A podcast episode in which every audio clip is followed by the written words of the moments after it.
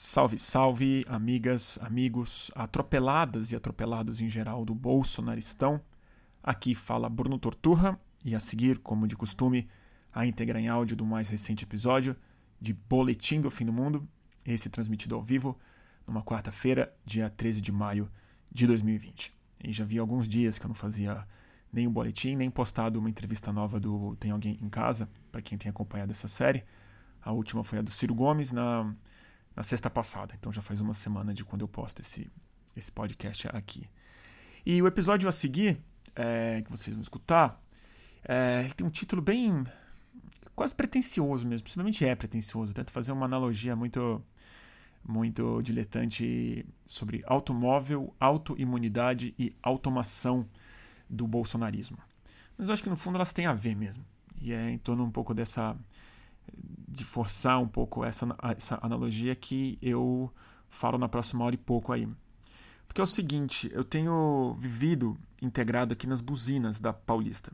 E eu acho que é, o significado dessas buzinas e dos automóveis como um novo militante, e talvez mais importante do que militante, como um tipo de cidadão, que é uma forma nova da gente se relacionar na, na é, é, rua, diz algo super importante sobre o colapso da viabilidade retórica do bolsonarismo. Então é um pouco sobre como as buzinas se tornam um tipo de é discurso e uma, uma ferramenta muito eficaz, mais do que simbólica, na, no impedimento da nossa reflexão, seja a reflexão da sociedade ou da autorreflexão que um militante é, bolsonarista a esse ponto precisa a todo custo evitar. Então, já estou me repetindo, né? Porque é isso que eu falo na minha live. Então a gente fala sobre isso. É, depois eu falo um pouco sobre Anitta e a live dela com a Gabriela Prioli. É, é bem rápido isso. Fala sobre nazismo bolsonarista. É... Ah, muitos outros temas, como de costume. Então espero que vocês gostem.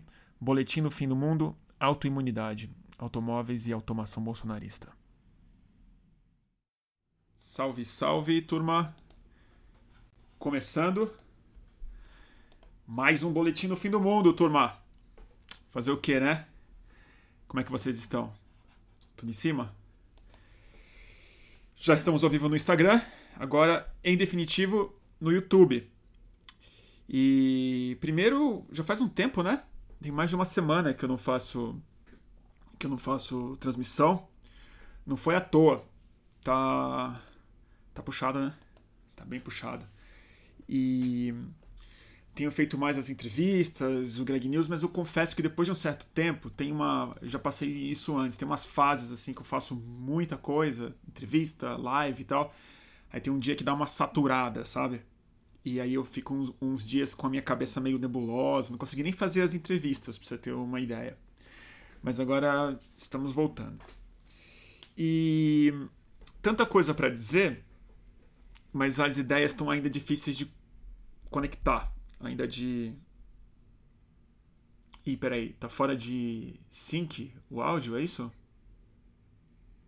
Tá, tá tudo funcionando bem? Pessoal do YouTube, me fala se tá bem o áudio. É isso? Ou foi só uma pessoa que não tá funcionando bem? Vamos lá. Vou esperar dar o retorno. Tá ótimo, tá bom. Que bom. Então é o seguinte, gente. É... Eu pensei em vários temas e eles vão mudando ao longo do é, dia. Eu pensei uma coisa para falar sobre o, sobre o bolsonarismo e a radicalização ideológica do Bolsonaro, sobre uma outra perspectiva, mas eu vou deixar isso para outro dia. Porque a coisa que mais tem me perturbado, e aí eu digo isso perturbado fisicamente, no meu tímpano, no meu olho, na minha paz interior, são é a profusão de, é, de ecarriatas que tem acontecido. É, principalmente porque na frente da minha casa, na frente, é o lugar onde eles estacionam. Se tem cinco carros, ou 100 carros, ou 500 carros, o centro do negócio é na frente da minha casa, na pista da minha casa. Então, todas as buzinas, os gritos, os caras, eu, eu escuto eles insistentemente todo dia que ele resolve fazer alguma coisa. Então, nesse final de semana foi especialmente difícil e ele se prolongou para segunda-feira com a carreata dos caminhões que vieram para cá.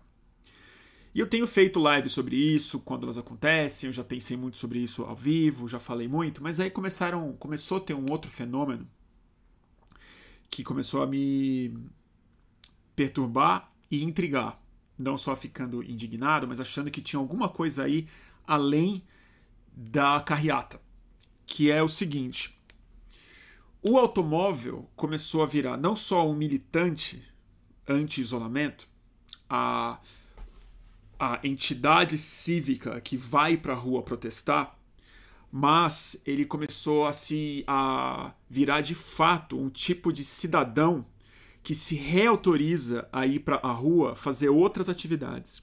Porque uma outra imagem muito forte do final de semana é, não sei se todo mundo viu, eu acho que não viralizou o suficiente, foi um culto evangélico em Brasília, é, em que o pastor ficava em cima de um carro de som, de um trio elétrico, e o culto era todo realizado em um estacionamento com automóveis.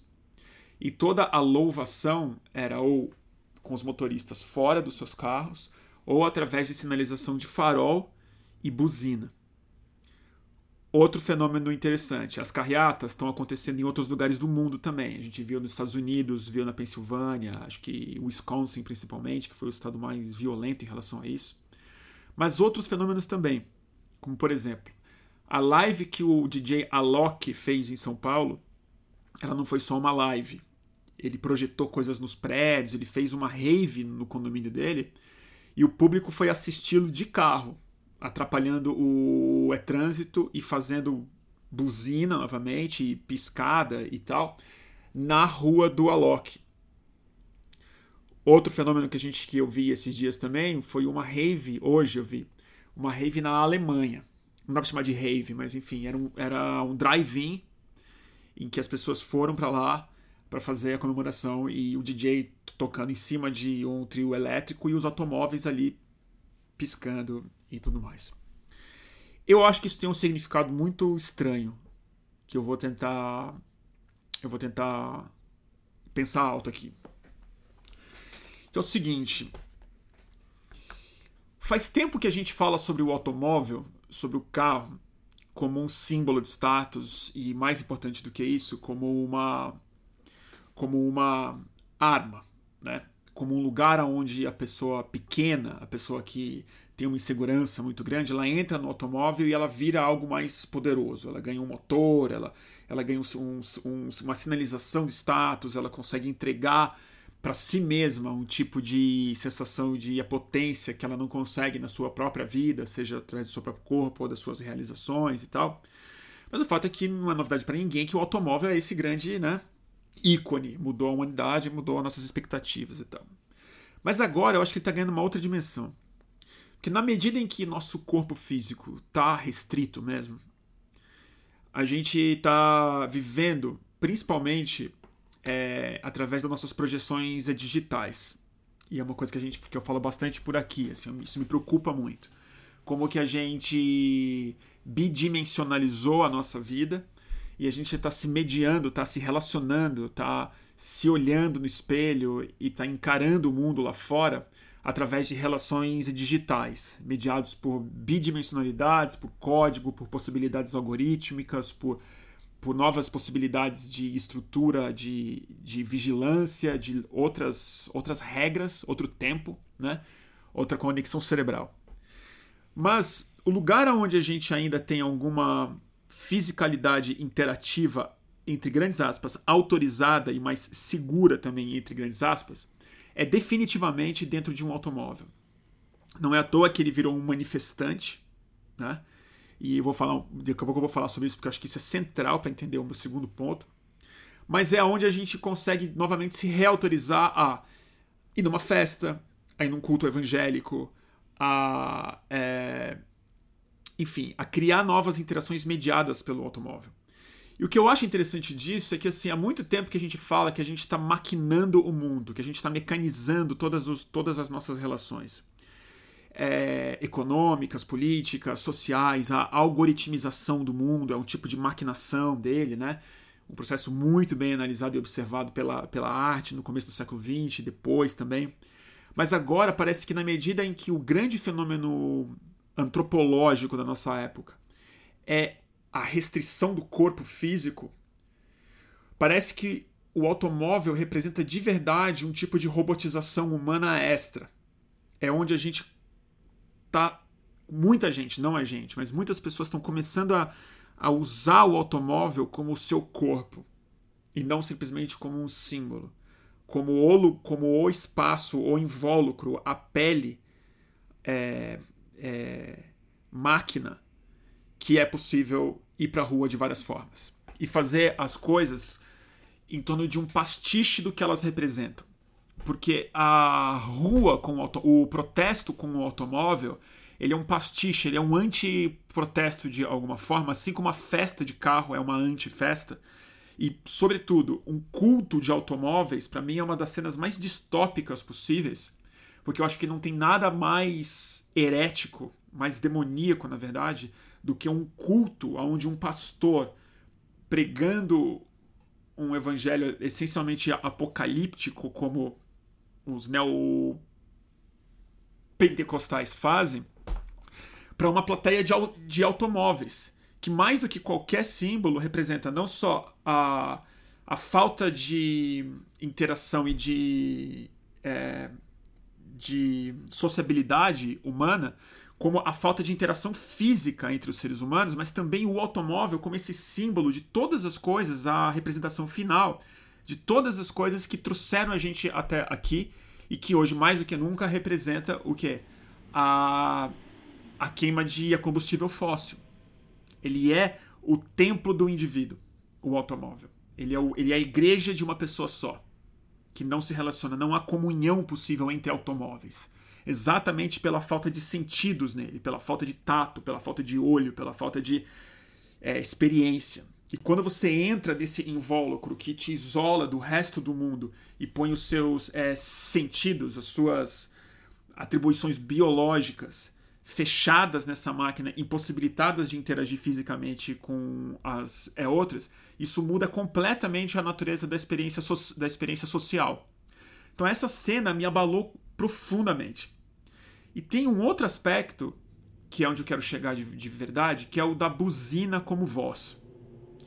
Porque eu, como eu disse para vocês, eu estou na frente das carreatas que estacionam aqui na porta da minha casa. E se você for escutar o que as pessoas estão dizendo de verdade, são frases cada vez mais simples, ideias cada vez mais, é, não digo só alucinadas, é algo mais importante. É uma é uma ideia automatizada. É uma ideia que em si tem um funcionamento próprio. Ela é um motor de si mesma, assim. São bordões e frases que transcendem o fake news. Ela é simplesmente uma reação que eu acho que é autoimune, insistindo no meu termo auto como esse radical que eu acho que é importante para essa discussão aqui, mas depois eu falo disso. Mas a voz principal, a voz que está articulando algo ali de verdade, não são os gritos de guerra, não é o fora Dória, não é o queremos trabalhar, não é o fora comunistas. A voz de verdade dessas manifestações e dos cultos de automóveis e das festas é a buzina. A buzina, em volumes diferentes. E ela se apresenta sempre de maneira muito caótica. Ela não é ordenada. Ela não é pé, pé, pé, pé, pé. Ela não tem um grito de guerra. Ela não tem um coral ela é sempre muito caótica, muito sem ritmo. Ela não tem regularidade, ela não tem previsibilidade.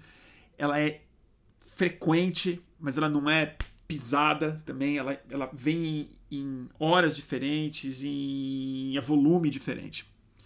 E acho isso bastante significativo. Por quê? Porque se você observar todos esses fenômenos que tomam a nossa cabeça muito, por exemplo, esses automóveis todos que que estão indo para o culto, para a Rave ou para a Paulista, se você for reparar, é muito pouco.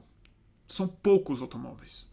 Se você falar que tem mil automóveis, não tem. Mas mil seria um estrago, seria tipo ah, uma rebolsa cheia de carro. Não é isso. E mil se você pensar em mil, mil pessoas não configura uma passeata. No máximo é um ato. Você meteu mil pessoas embaixo do MASP ali e fez uma atividade fracassada do ponto de vista do ativismo. Assim como um culto evangélico, quantos automóveis tinham lá? 80 automóveis? 100 automóveis? É pouco.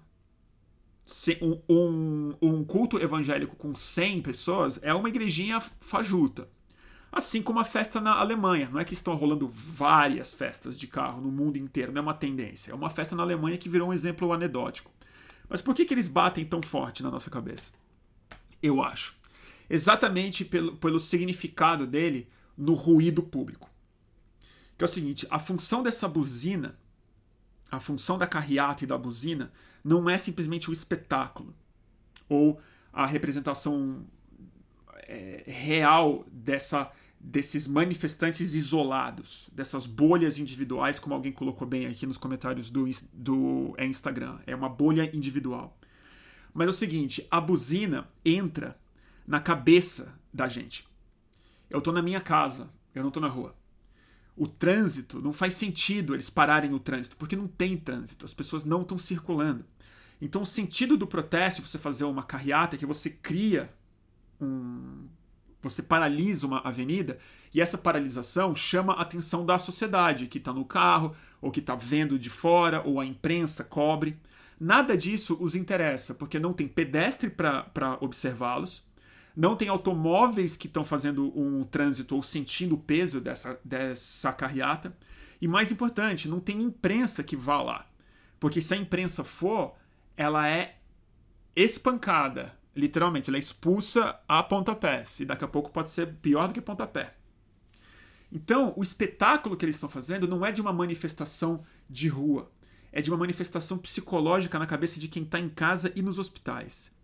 A buzina é o protesto, não o automóvel. A buzina é o que entra na minha cabeça enquanto eu estou trabalhando, é o que me impede de fazer a minha live, a minha gravação, e mais importante, é o que entra na cabeça e no ouvido de milhares milhares e milhares de pessoas que estão em casa ou doentes com, com, a, com a Covid, ou com medo de pegar, ou com parentes que estão doentes, ou com parentes que estão nos hospitais, ou estão nos próprios hospitais. Ou são pessoas que estão em casa com ansiedade econômica, revoltadas com o Bolsonaro e tentando achar um mínimo, um mínimo de capacidade de estabilizar sozinho, em silêncio, no seu lugar isolado. O que a buzina faz é impedir isso absolutamente. A buzina ela te coloca num espaço de perturbação que pode ser manifesto de várias formas, com ansiedade, com medo, com raiva, com inconformidade, com perda de esperança, todos os sentimentos que eu sinto quando isso acontece aqui na porta da minha casa, repito, com frequência. Agora, o que eu acho que ela representa algo culturalmente mais relevante do que isso é que o que a buzina representa é um grito para o próprio manifestante que está lá dentro. Porque essa buzina ela parece fundamental, o que ela representa é fundamental para que o bolsonarismo, para que é, não consiga se refletir. O que, que eu quero falar com, com isso? é uma ideia de ruído. Que ele é um ruído audível e ele é um ruído na conversa pública, mas mais importante do que isso, ele é um ruído in interno.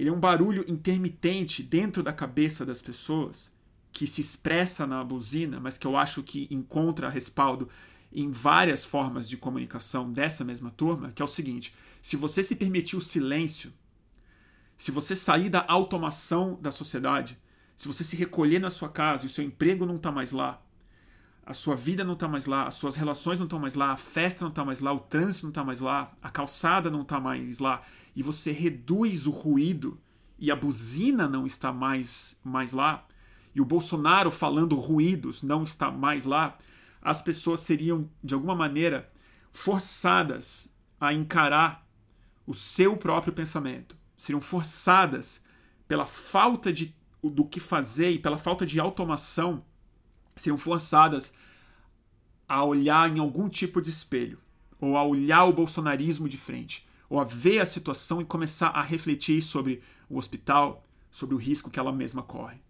Então, o que eu acho que essas buzinas são, elas são uma resposta imunológica do bolsonarismo, mas por ser parte da mesma sociedade, é uma resposta autoimune do corpo social brasileiro, que é uma parte mínima, uma parte minoritária das nossas células, que são esses indivíduos, que são essas, essas centenas de pessoas, essa porcentagem pequena de pessoas dispostas a irem para a rua com seus caminhões, entendeu? Elas são células, parte de um sistema que estão agindo com uma força autoimune. É uma força que está impedindo que o organismo social funcione de maneira é, natural e é desejável e dê a resposta imunológica certa, que não é contra si mesmo, mas é contra os corpos estranhos que estão impedindo que esse organismo funcione bem, seja ele a pandemia, ou o bolsonarismo, ou a disfunção política que a gente vive, ou a falta de coesão mínima em torno de fatos objetivos, como a, a existência de risco de vida entre, entre todo mundo, mas é uma resposta autoimune que a cultura política brasileira está produzindo em algumas células, mas são células suficientemente ruidosas para fazer com que o organismo inteiro comece a se sentir atacado por dentro e ele está sustentando essa grande crise. A gente está sem resposta imunológica real aos corpos estranhos que estão nos atacando, exatamente porque o automóvel, como esse novo militante minoritaríssimo,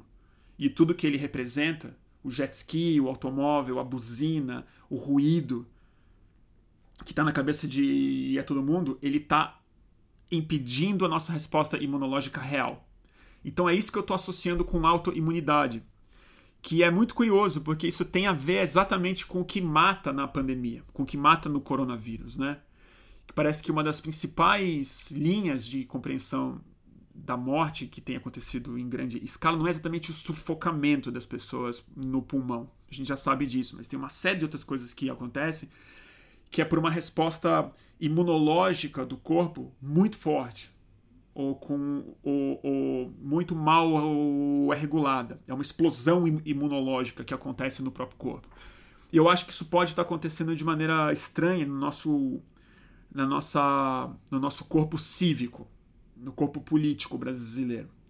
E é aí que eu acho que é uma que é um é uma observação importante de pensar nesses automóveis e no carro mais do que nesse antigo símbolo do século XXI, que a gente sabe bem, que é o status, que é que é a potência, que é o isolamento, que é o que é que é o egoísmo, mas é o que, que o carro representa no século XXI, que é o negacionismo. É o carro não como um símbolo de progresso, um símbolo de status, mas um símbolo de alucinação e de militância possível do negacionista. É a única forma que ele tem de se agregar em sociedade, fazer barulho o suficiente, perturbar a nossa paz o suficiente, já que a rua está interditada para os nossos corpos. Então é. É um pouco isso que eu ia tentar falar hoje. Tem mais alguma coisa que eu ia falar? Não sei mais.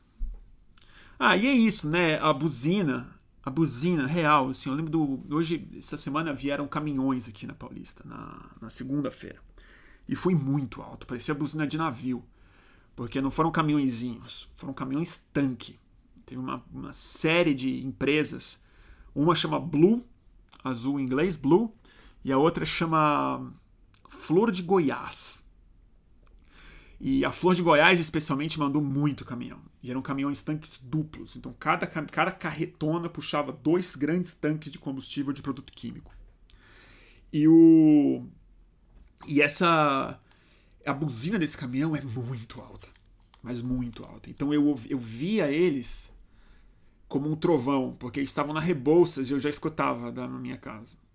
E eles passaram na frente do Hospital das Clínicas. Então não vou nem entrar nessa parte sádica específica. Mas claramente não eram caminhoneiros fazendo essa. Não eram caminhoneiros fazendo essa análise. É, é, essa análise, essa, esse protesto. Ao contrário do que disseram, caminhoneiros estão protestando na polícia. Não foram caminhoneiros, foram empresas de transporte. Porque nenhum caminhoneiro tem um caminhão tanque duplo. Ninguém tem dinheiro para isso. É um caminhão que deve custar centenas e centenas de milhares de reais, talvez um, talvez um milhão de reais pelos dois tanques que ele tem, pela potência do motor. São empresas que botaram seus caminhoneiros para protestar. Às vezes tem caminhoneiro, mas nesse caso não foi, foram empresas. Agora, o que eu acho interessante dessas buzinas, que são audíveis na cidade toda, essa, esse processo inflacionário de, de relevância, é uma relevância com um, um, custo muito alto, que parece gigantesca, mas ela não se traduz em termos eh, demográficos, mas ela é um tipo de discurso. Porque na medida em que a política perdeu a sua legitimidade como mediadora das nossas relações, e a gente está entregando tudo para um tipo de violência, seja a, verbal ou a, ou a física, tem algo muito central nisso, que é a buzina é um discurso, a buzina é um léxico, a buzina é uma palavra de ordem. E faz muito sentido, porque é o ruído. O ruído é a única coisa que o negacionista tem para oferecer. Porque pelo fato dele simplesmente se basear em nada, não é nem a direita mais, é gente que fala que o vírus não existe, que não tem gente enterrada dentro do caixão, que a Terra é plana, que a curva já, já chegou no seu pico. Pessoas assim, a ideologia dela só consegue se expressar através de ruído. E não tem nada mais eloquente do que a buzina.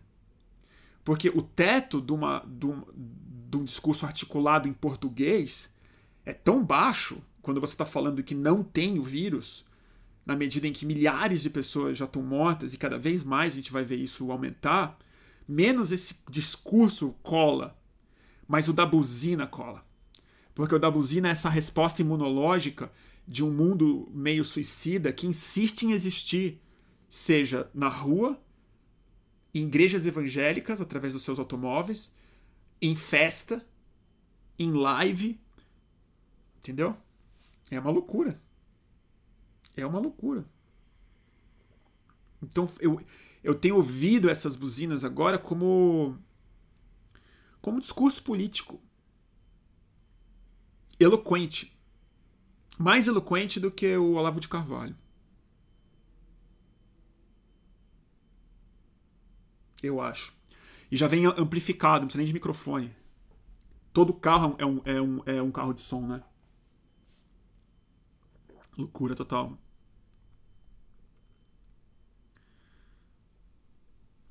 Fez algum sentido, gente?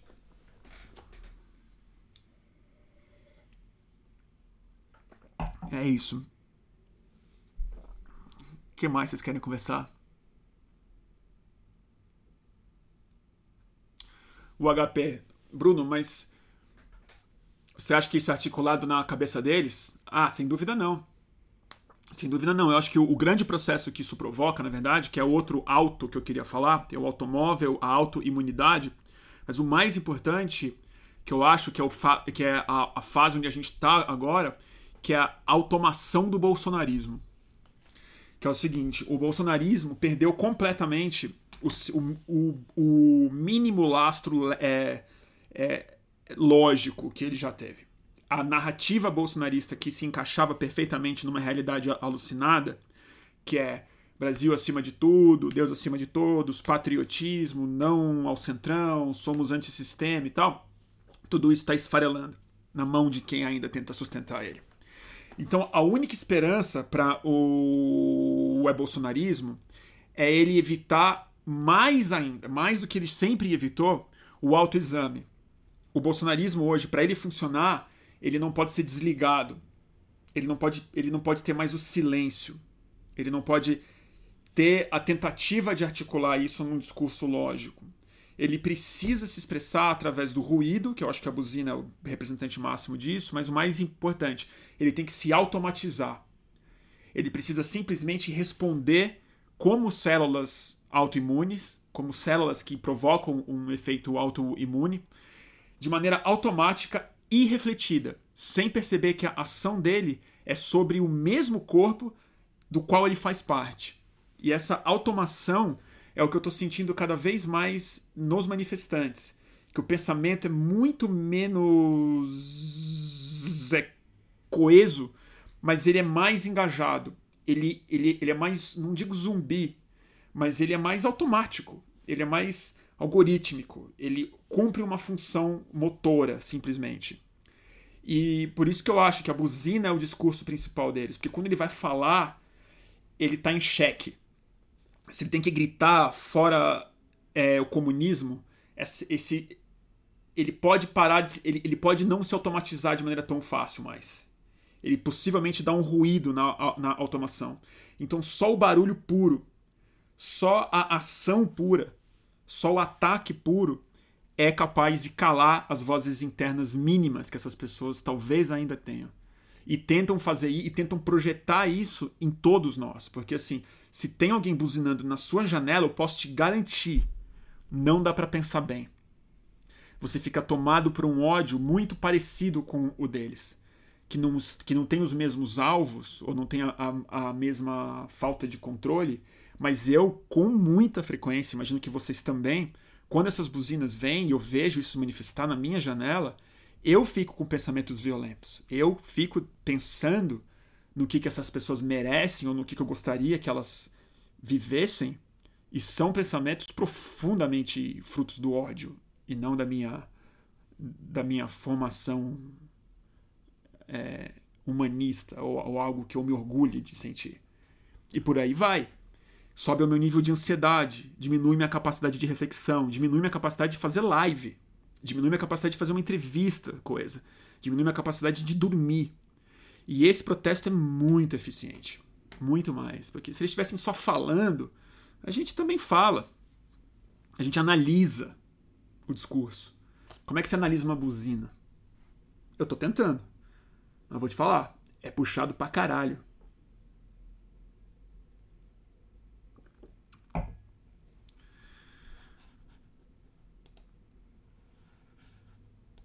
Tá certo?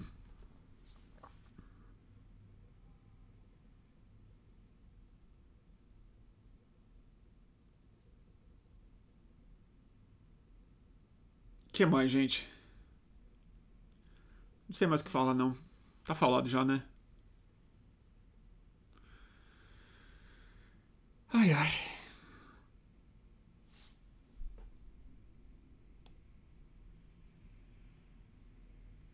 Deixa eu ver aqui, tem um monte de pergunta. Se eu tô pensando. Tem um monte de gente fazendo pergunta é, sobre as milícias bolsonaristas civis que estão se formando, né? O, em torno da Sarah Winter, é, os A300 de Brasília e tal. Essa é uma outra live. Eu ia fazer uma sobre isso. É, eu ia falar sobre isso uma outra live. Eu tenho que pensar melhor e estruturar minha cabeça um pouco para isso, mas eu, eu, eu posso dar um spoiler aqui. Eu acho que é o seguinte: o nazismo, o alemão, a gente esquece que ele é uma, uma abreviação né, do nacional-socialismo. E é um, é um termo que faz muito, fazia muito sentido naquela época, né? Porque o socialismo, na verdade, era essa ideia muito presente no, depois, da, depois da Grande Depressão, mundial de que o liberalismo, de que os liberais, de que o capitalismo desregulado e tal não daria resultado e tal, então tinha que ter algum tipo de coesão social, um foco na sociedade, não na não na economia. Mas o centro é o nacional, que é o que diferencia profundamente o que é o, que é o nacionalismo radical. Né, que, que o, o, socialismo é uma palavra absolutamente ressignificada pelo é nazismo. Mas eu fiquei pensando, o que, que o bolsonarismo é? O bolsonarismo é o nacional. Ele tem um caráter nacionalista, muito específico. Que é o bolsonarismo, é o nacional. Ai, tô gago. Tá vendo? Eu, não consigo, eu consigo falar bolsonarismo, eu não consigo falar nacional bolsonarismo. Mas eu acho que a ideologia que está em curso no é equivalente a é nazista, só que com a característica própria do nacionalismo brasileiro, que é um nacionalismo muito específico que é um nacionalismo muito auto. É, é, auto é xenófobo, né? um nacionalismo envergonhado, nacionalismo fake, mas ainda assim organizado em torno dos símbolos e tal. Mas o bolsonarismo ele é uma ideologia também muito baseada em outras coisas, em negacionismo, em tosco, em ressentimento, que difere dos fascismos europeus de alguma forma. E aí eu acho que a gente vive no nabismo que é o nazismo brasileiro, que é o nacional é, bolsonarismo, o nabismo, que tem a ver com abismo também. E tem a ver com nabo, que é o que a gente leva todos os dias aqui, estando, é, preso nisso. Então eu quero fazer uma live sobre isso, o nabismo. E que aí eu acho que dá para cravar mesmo que é isso que a gente está passando. Tem uma referência é, nazi clara, eugenista clara e, e é nacionalista. É o nacional é, é, bolsonarismo, o nabismo. Mas isso é uma outra live que eu vou fazer. Vai ser talvez a próxima. Mas é o NA de nacionalismo com o B de bolsonarismo e o ismo. Então, é nabismo. E faz parte de tudo. Faz parte de genocídio, faz parte é, eugenia, como a gente bem sabe. Né? E faz parte o abismo. Faz, faz é, parte o fim pelo fim. Né? É, o suicídio que precisa levar os outros é, junto, porque não se basta morrer sozinho. Né? Então eu acho um pouco isso. Então é um nabismo, é uma próxima live.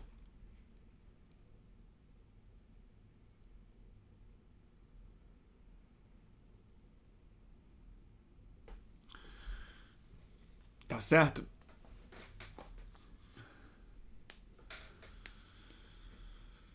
Então tá, gente.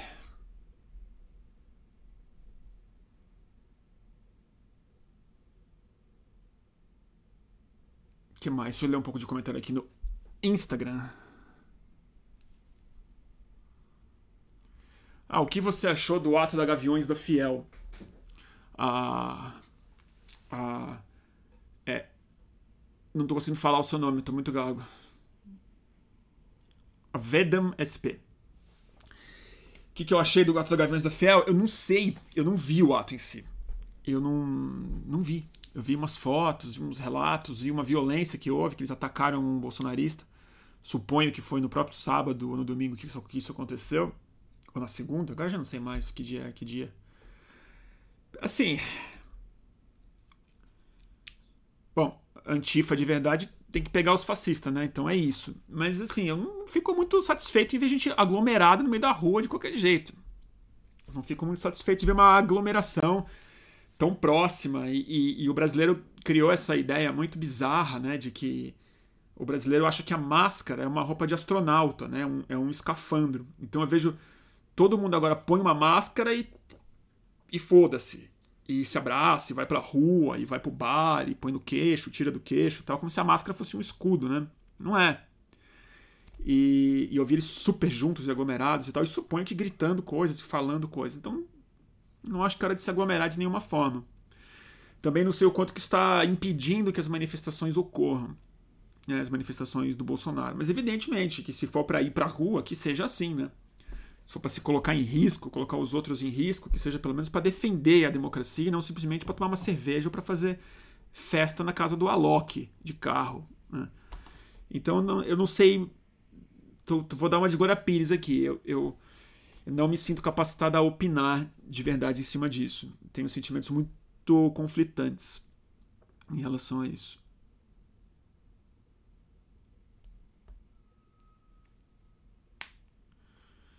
Ah, o Almost Nothing tá falando um negócio interessante aqui. Tem uma entrevista com o presidente da Gaviões. Ele explica bem. Ah, que bom.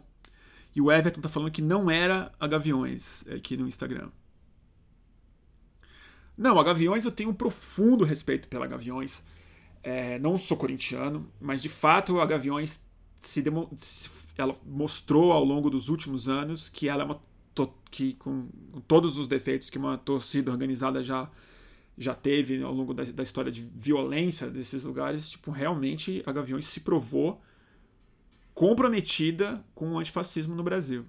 Pediu a expulsão de membros, falou que não tem espaço para bolsonarista, na, não veio com papinho de respeitamos todas as posições, não, ali é democracia mesmo, corintiana, do Sócrates, do Casagrande e tal, e aí isso é, acho bastante louvável que a diretoria de uma torcida organizada, que é uma que é uma entidade que, que eu sempre tive assim, as torcidas organizadas com muito pouco apreço, por ser uma coisa muito tribal masculinista e, e, e né, uma testosterona assim meio sem noção, ali é, eu achei sempre achei massa e muito respeitável. Espero e gostaria de ver mais torcidas assim.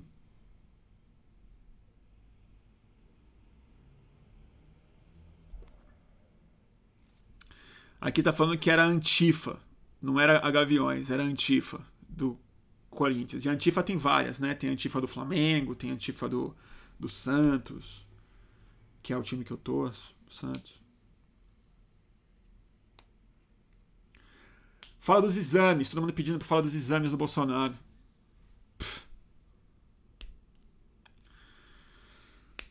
Eu não acredito. Eu não acredito.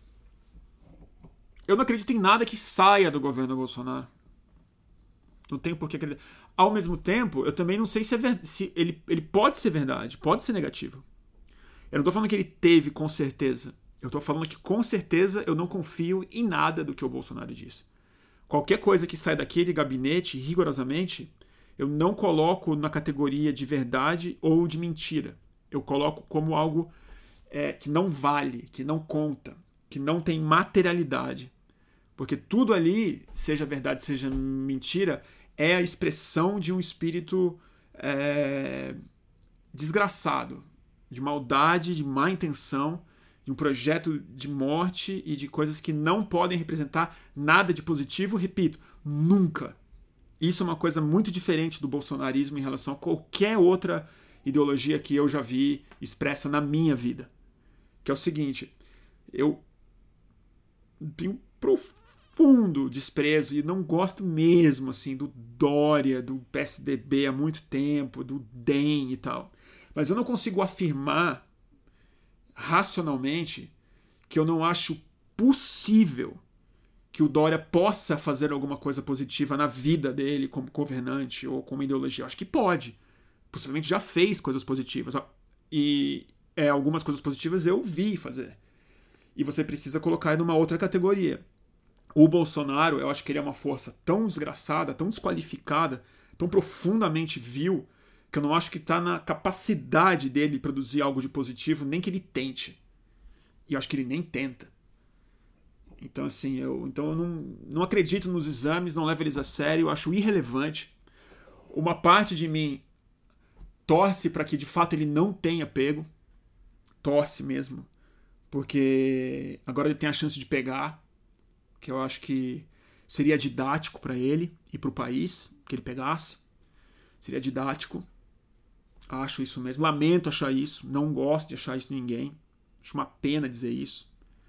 Mas eu acho que seria didático que ele pegasse. Então, se tem essa chance, é um lado positivo da, disso, disso daí. Porque pelo menos ele está em pé de igualdade com o resto dos brasileiros agora. E... Mas eu duvido. Pessoalmente, o meu palpite é que ele pegou. Meu palpite é que ele pegou. Mas eu não sei e eu fiz uma live sobre isso um outro dia já também, que é o fato de eu não saber, de eu não poder afirmar categoricamente que aconteceu ou não aconteceu, é uma das coisas mais.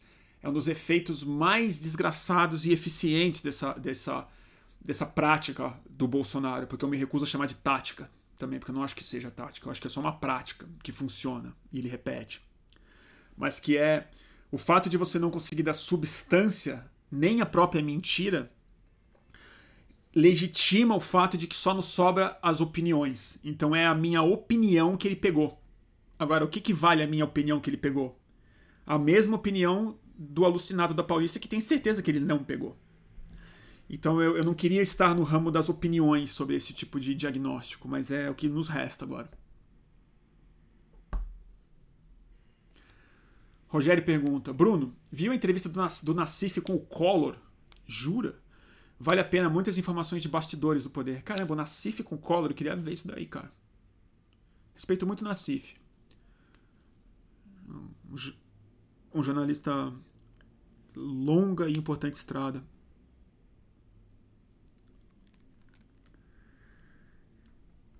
Oh, tá aí o meu amigo caro Vinícius Calderoni. E aí, Vinícius? Ele é um repetidor de práticas é, é, deletérias com alto impacto simbólico. Mais que simbólico, Vinícius. É na é cognição individual e pública. É mais que simbólico. É o resultado final do simbolismo, que é na cultura mesmo, né? É foda. Então eu não acho que é tático, eu não acho que é estratégico, eu acho que é orgânico. Eu acho que ele expressa algo que, por funcionar, é quase como uma espécie biológica, assim, como uma espécie viva que, que não conscientemente age no ambiente e o ambiente responde lhe dando recursos. E é um truque evolucionário. Eu acho que ele é inconsciente, burro o suficiente para não entender o que ele faz. Mas o que ele faz lhe dá resultados, então ele simplesmente segue fazendo. É o que eu acho. É instintivo, como o Wagner colocou aqui bem. É instintivo mesmo. E nesse sentido, eles são instintivamente, eles são muito eficazes, que é o que dá a aparência de gênio, mas é completamente diferente do é gênio. É um tipo de virtuose instintiva, mas sem nenhum processo nas esferas mais lúcidas do, do nosso conhecimento, nem da nossa intencionalidade. Ela é simplesmente a expressão de uma pulsão que funciona, que encontra respaldo no inconsciente de milhões de pessoas e afeta o nosso também.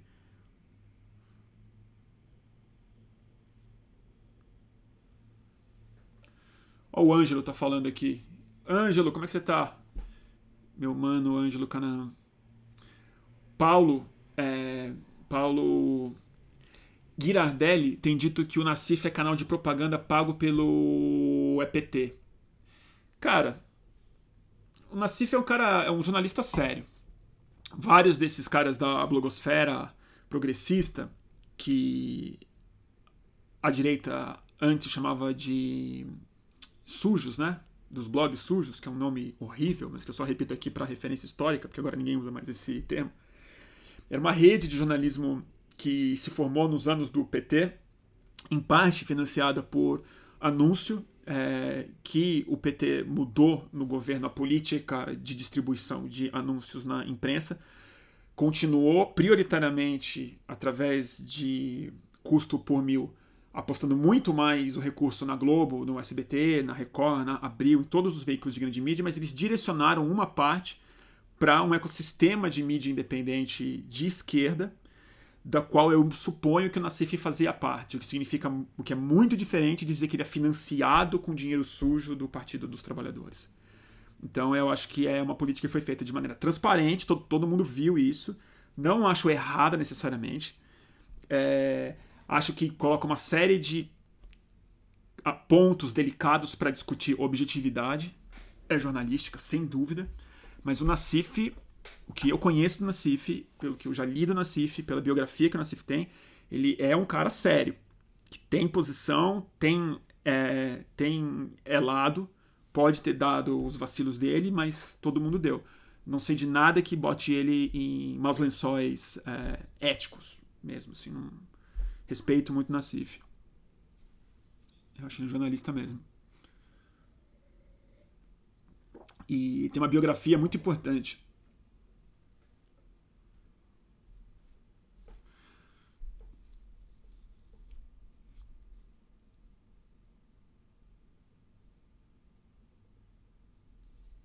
Estou falando aqui que ele hoje ele é um crítico do partido dos trabalhadores. Pois é, assim como o Rovai, por exemplo, ele é super atacado por parte das pessoas dizendo que ele é tá na folha do PT e tal. Não tá, não tá. Eles são pessoas que montaram operações de mídia independentes, foram financiados de maneira transparente por parte de verba pública, igual a Veja foi, igual a TV Globo ainda é. E, e a imprensa se ressentia disso.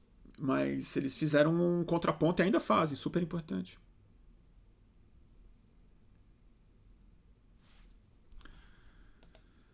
Tá bom? Ah, o Vinícius está fazendo uma outra pergunta aqui.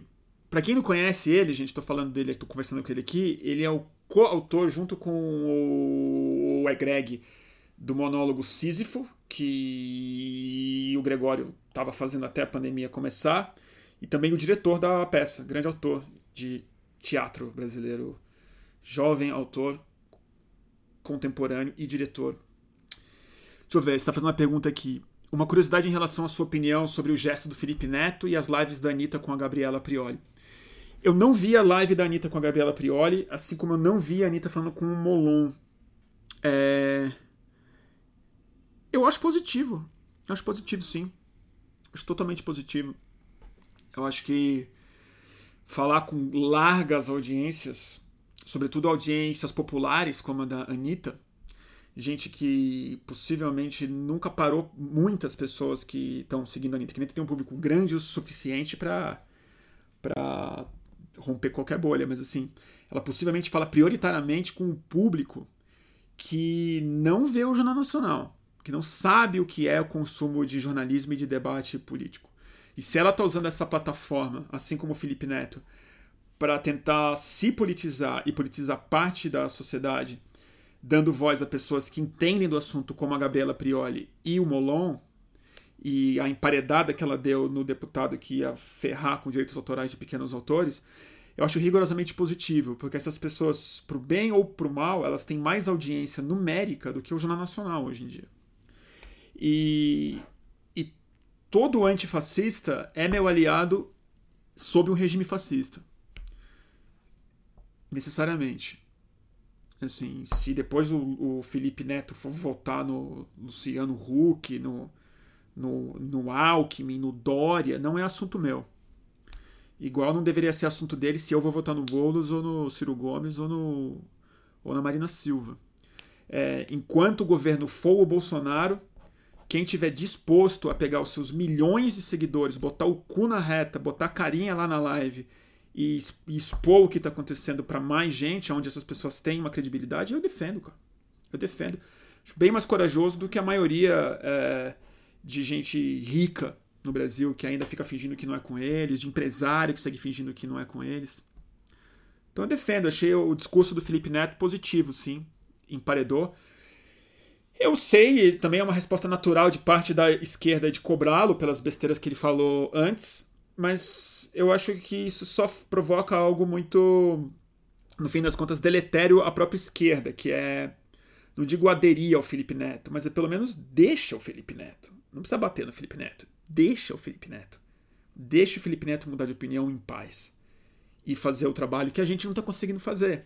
Porque na hora que a esquerda condena o Felipe Neto e tenta cobrar uma fatura pelo passado dele, ela esquece que essa mesma esquerda, que acha que todo, toda pessoa que era contra o partido dos Trabalhadores é, até o ano passado, ou ano retrasado, é um fascista, por causa do passado dessa pessoa em 2016, 2013, 2011, 2012, ela fica passível também de ser muito atacada pelo seu passado, que foi defender o mesmo PT quando ele se aliou com o Valdemar Costa Neto, Roberto Jefferson, é, Cátia Abreu, Marcelo Crivella, que foi ministro da Dilma e tal. Então é isso, assim, é tipo, tem hora que simplesmente a gente precisa passar uma régua na espuma do chopp mesmo. E depois a gente briga. Depois a gente vê.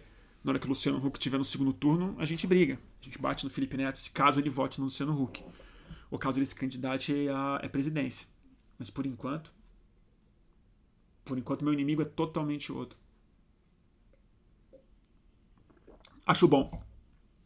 Acho bom.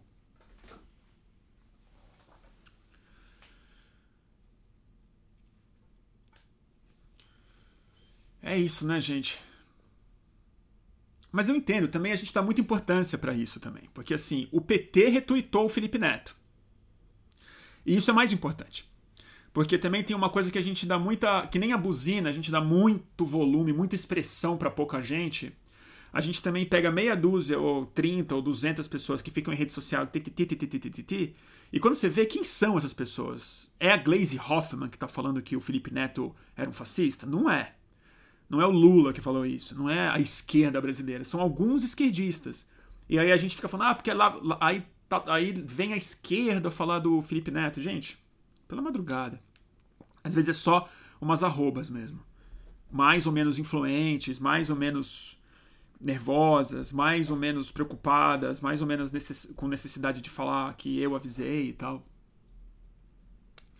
Mas dito isso, eu vi o clipe do Felipe Neto, porque ele é curto e forte, mas não vi nenhuma live da é, é Anitta, porque. E aí pode me, me chamar de elitista, de alguma coisa, mas assim, eu não tenho muito saco também. Não, não gosto muito. Não gosto muito da Anitta. Nunca gostei.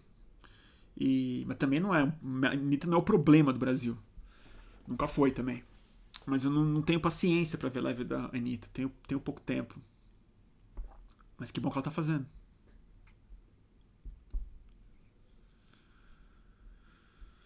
Tá bom, gente? Pedi para falar sobre a Regina, né? Regina Duarte. Ai, que preguiça de falar da Regina Duarte. A gente fez um. Tem um comentário bem forte sobre a Regina Duarte no próximo. É Greg News. Não devia ter falado, né? Não sei o que falar da Regina Duarte. Não sei o que falar. Ah, o Toffoli tá aqui. Toffoli, não te respondi. Caralho, Toffoli. E o Midnight Gospel, você viu na Netflix? Não vi ainda, cara. Não vi ainda, Toffoli. Tô sem coragem de ver, porque já me recomendaram tanto. Os amigos me escreveram, falando, você precisa ver, você precisa ver. Eu tô um pouco... Eu tô um pouco... Como é que eu, como é que eu explico? Eu tô um pouco... Eu tô um pouco sensível então não estou conseguindo entrar em contato com o meu lado mais psicodélico e espiritual agora, porque eu, eu, eu, eu temo que eu possa desabar. Tá complicado. Mas se você está me recomendando tanto, eu vou assistir.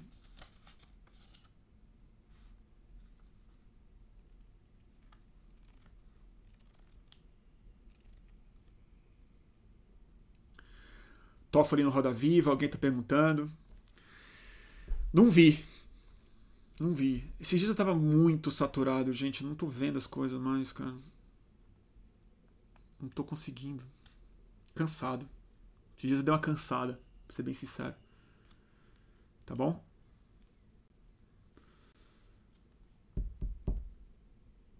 Então é isso, turma. Quase uma hora de live, né? Então tá que vamos deixar em uma hora mesmo a live de hoje? Tem mais assunto que vocês querem conversar?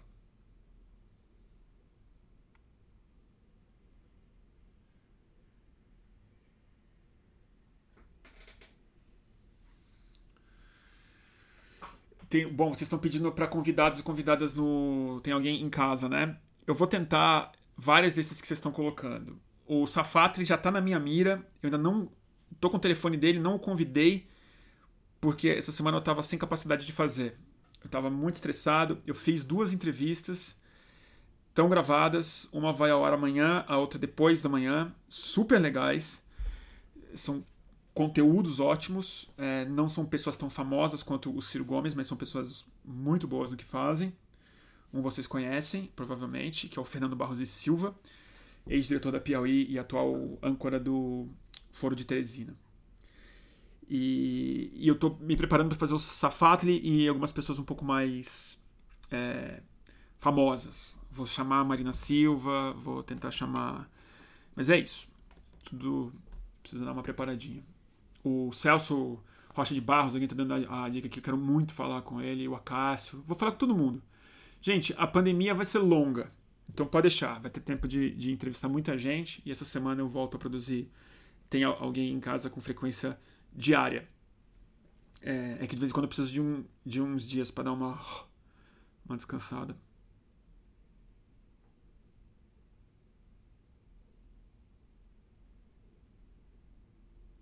Tá bom?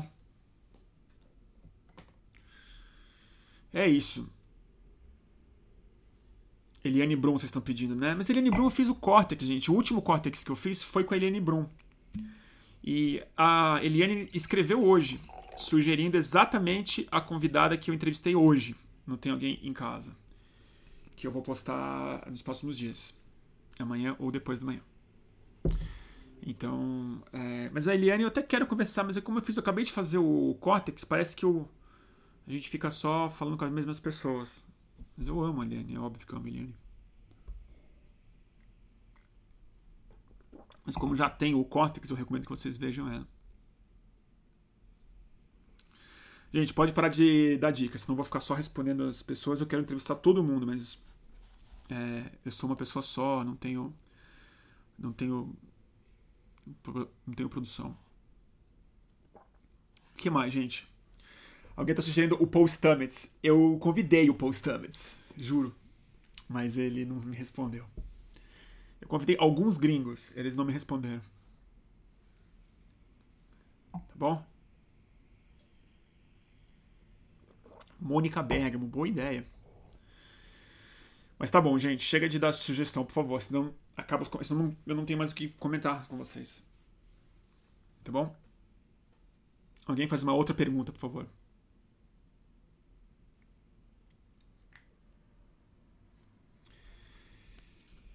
Tá bom? Então tá, gente. Acho que eu vou. Ah, aqui no Instagram vai, vai acabar. Tá bom? Vai dar uma hora já. Então eu vou, vou ter que encerrar aqui no, no Instagram. E. Acho que é isso, gente. Não, eu volto mais um minutinho para só para dar essas dicas que vocês estão me pedindo. Então eu vou encerrar aqui no Instagram e volto em um segundo. Tá bom?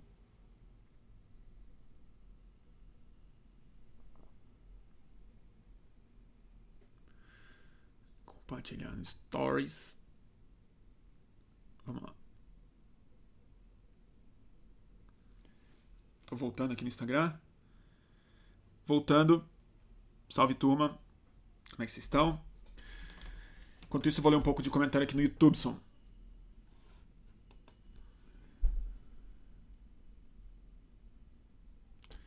Se ouviu o Demônio Siddhartha falando bem de mim? Não vi. Sério, aconteceu isso? Ah, que bom, eu gosto tanto deles. Tanto do Demônio quanto do Siddhartha. Dois amigos queridos. Uh...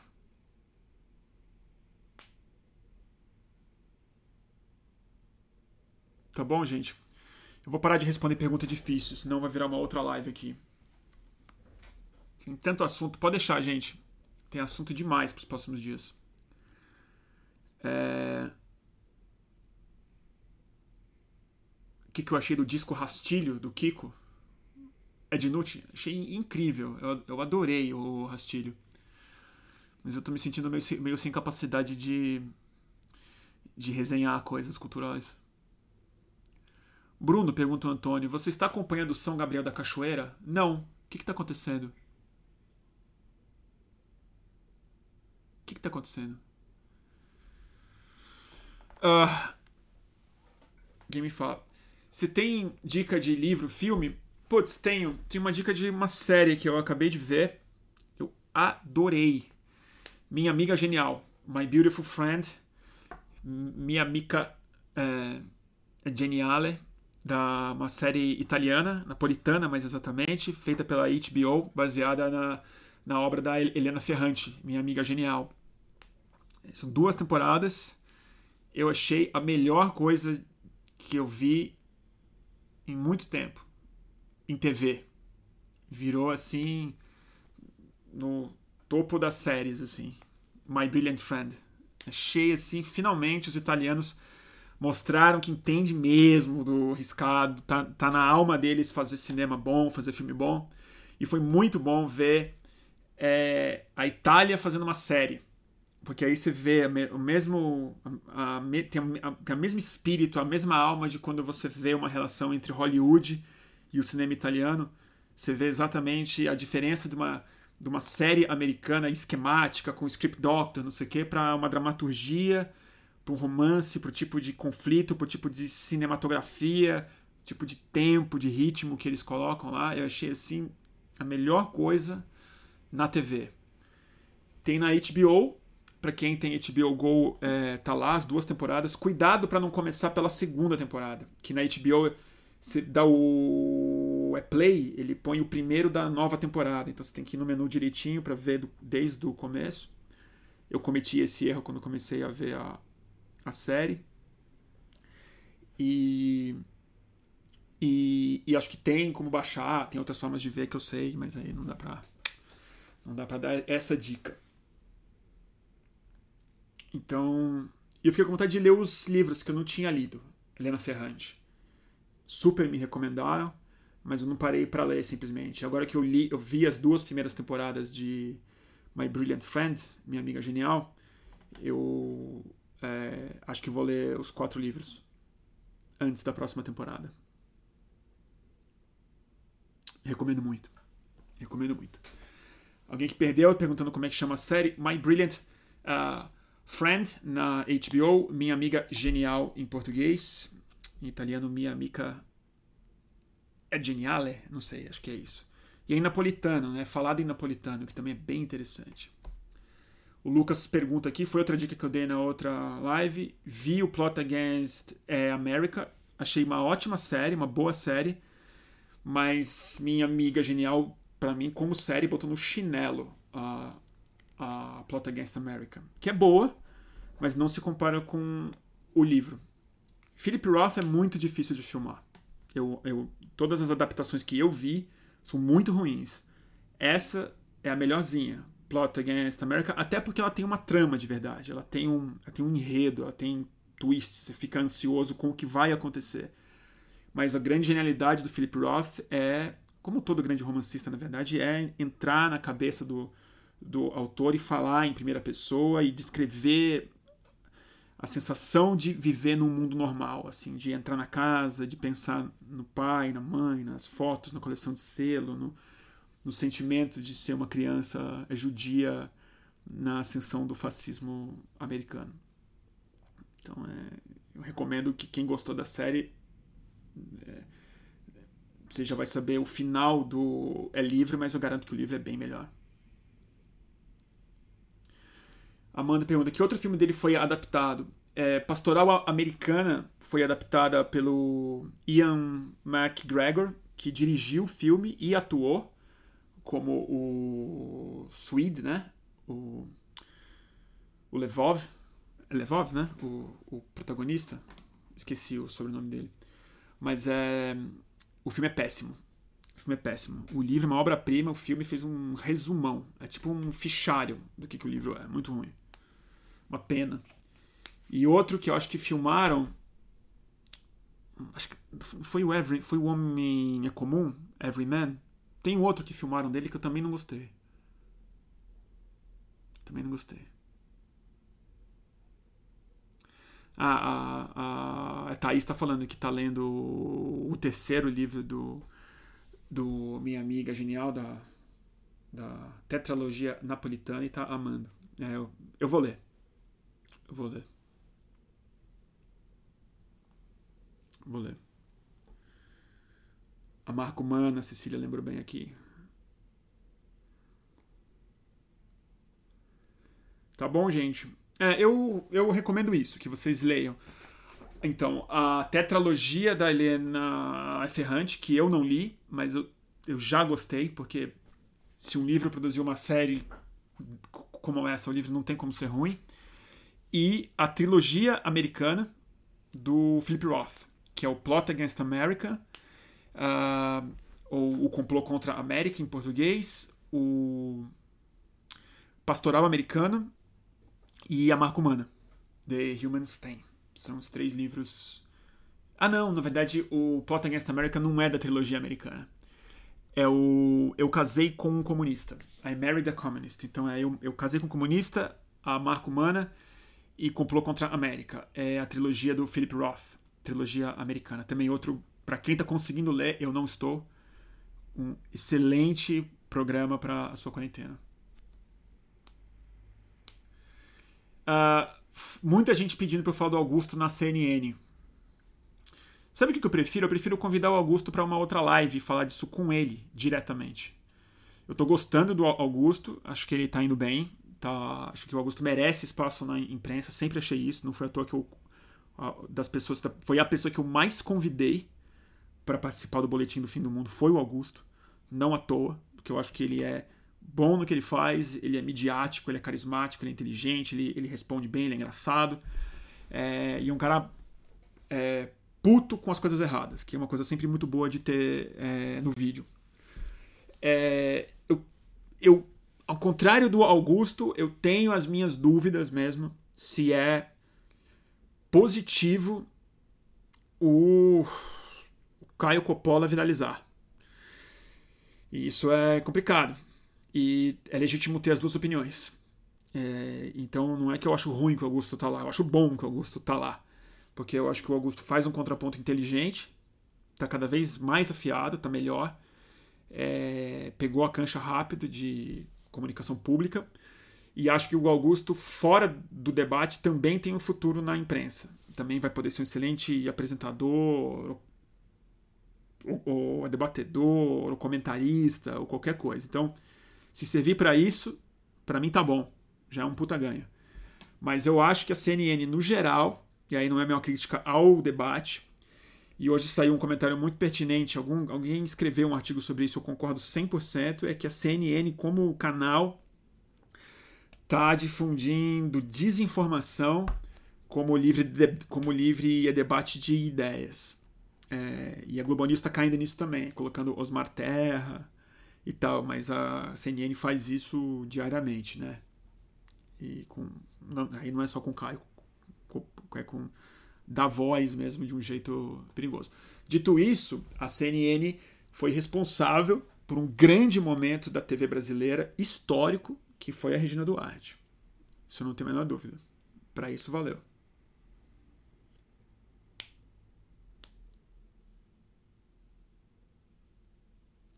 Mas eu prefiro discutir isso com o Augusto. Vou convidá-lo. Ver se ele topa. Só que eu não vou convidar ele para vir aqui no novamente, porque ele está muito exposto. tá, indo lá, tá indo lá na CNN todos os dias. Então eu, eu, eu vou fazer remoto mesmo. Infelizmente, porque eu adoro receber o Augusto aqui em casa. Tá bom, gente? Então é isso. Vou encerrar. Tomar meu vinhozinho. Não vou ficar duas horas nessa live, não. Não que eu não, não goste de ficar junto com vocês, mas eu preciso descansar. Sobre o exame, eu, eu já comentei, Alan. Ah, exame falso? Saiu no Estadão agora, Alan? É sério isso? O exame é falso? Deixa eu ver. Jura?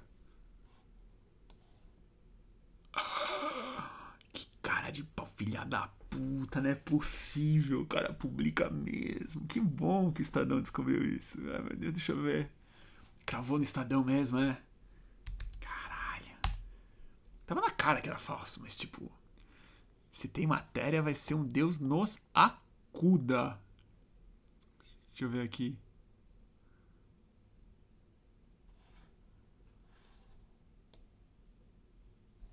No Twitter não tá, cadê? No meu Twitter, pelo menos. Deixa eu ver. Teste falso, vamos ver se aparece aqui. Estadão. Cadê, gente? Cadê a notícia? É isso mesmo? Deixa eu ver, Estadão. Estadão, Estadão, Estadão, Estadão. Caralho, eu não sigo o Estadão no Twitter. Olha que, vergonha.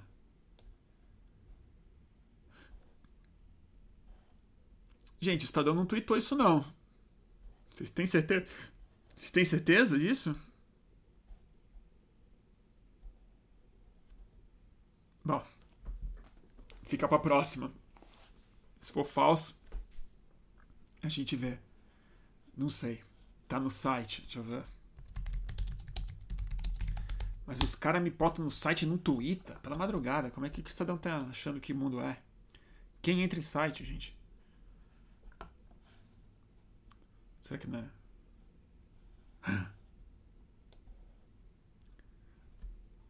Não, não tá falando que é falso.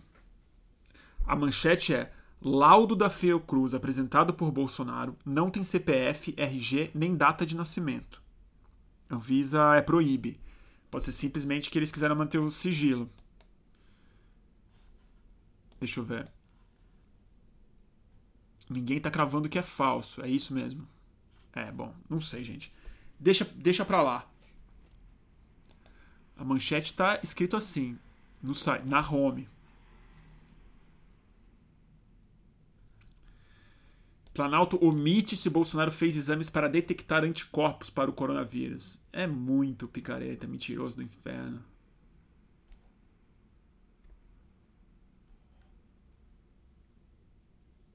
Pff. Vamos lá. Tá bom, gente? Então é isso. Vamos encerrar. Amanhã, se tudo permitir, é... Amanhã essa transmissão tá em podcast. Tá bom? Também no. no... Então é isso. Obrigado, turma. É, sempre tem que falar isso, né? Eu não, eu não, gosto de falar, mas as pessoas pedem para eu falar, então eu vou falar. É, quem tá me assistindo no YouTube, segue o canal. Aparentemente é, é bom dizer isso, as pessoas seguem mais. Então, se você não segue, segue. O canal, quanto maior for, parece que prioriza mais e tal. E se você gostou, dá like. Eu digo isso, eu fico super, super sem graça. Acho que eu não vou pedir mais. Tá bom, gente? Obrigado. E eu vou encerrar primeiro aqui no YouTube, né? E a gente se vê em breve. Amanhã tem, tem alguém em casa, episódio novo. E nos próximos dias eu aviso quando tiver uma outra live. Tá bom?